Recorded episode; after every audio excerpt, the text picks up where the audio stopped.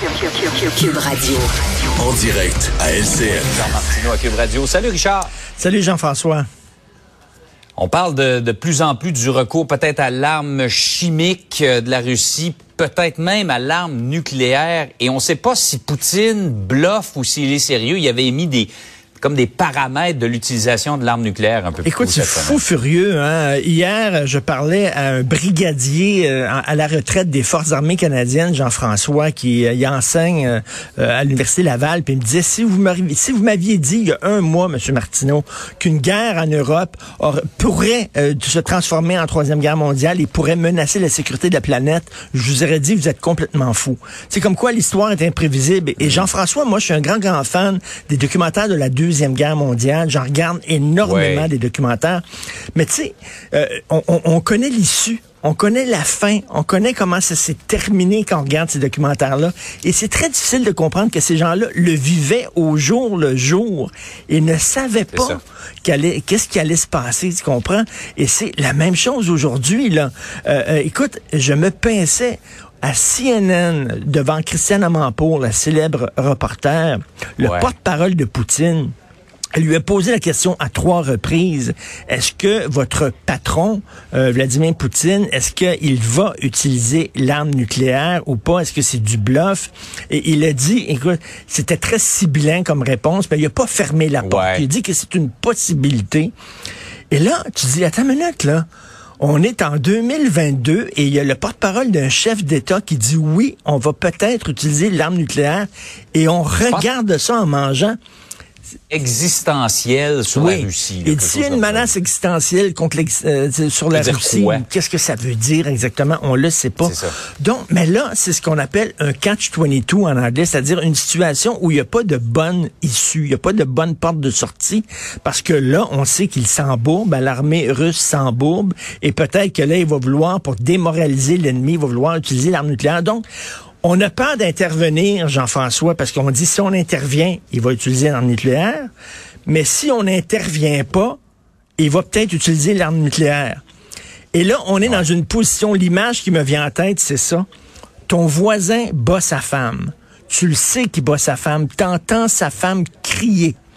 Mais ton voisin, il y a une, il a, une ceinture d'explosifs, puis il dit, si tu rentres dans la maison, je me fais sauter, puis mes trois enfants vont mourir avec nous autres.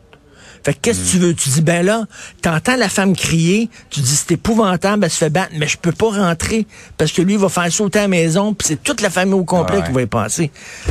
C'est une situation totalement anxiogène. Je sais pas comment tu te sens ces temps-ci, ah mais moi, je fais de l'insomnie. Je te dis, là, euh, ah c'est extrêmement angoissant ce qui se passe.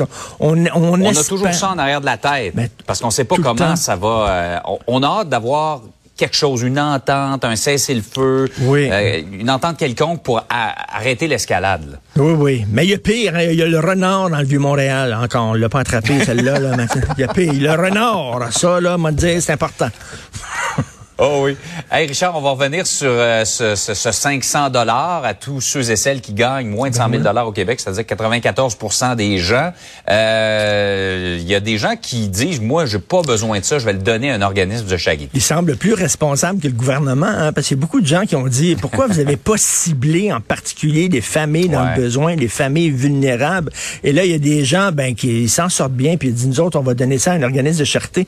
Et là, M. Legault dit, mais vous savez, l'inflation, ça touche tout le monde, autant les pauvres que les riches. Je, comprends, Jean-François, mais tu sais, mettons, il y, a une ville qui est inondée. L'inondation touche tout le monde, mais il y a des gens qui ont des canaux, puis il y a des gens qui ont, des, ont des yachts. Là.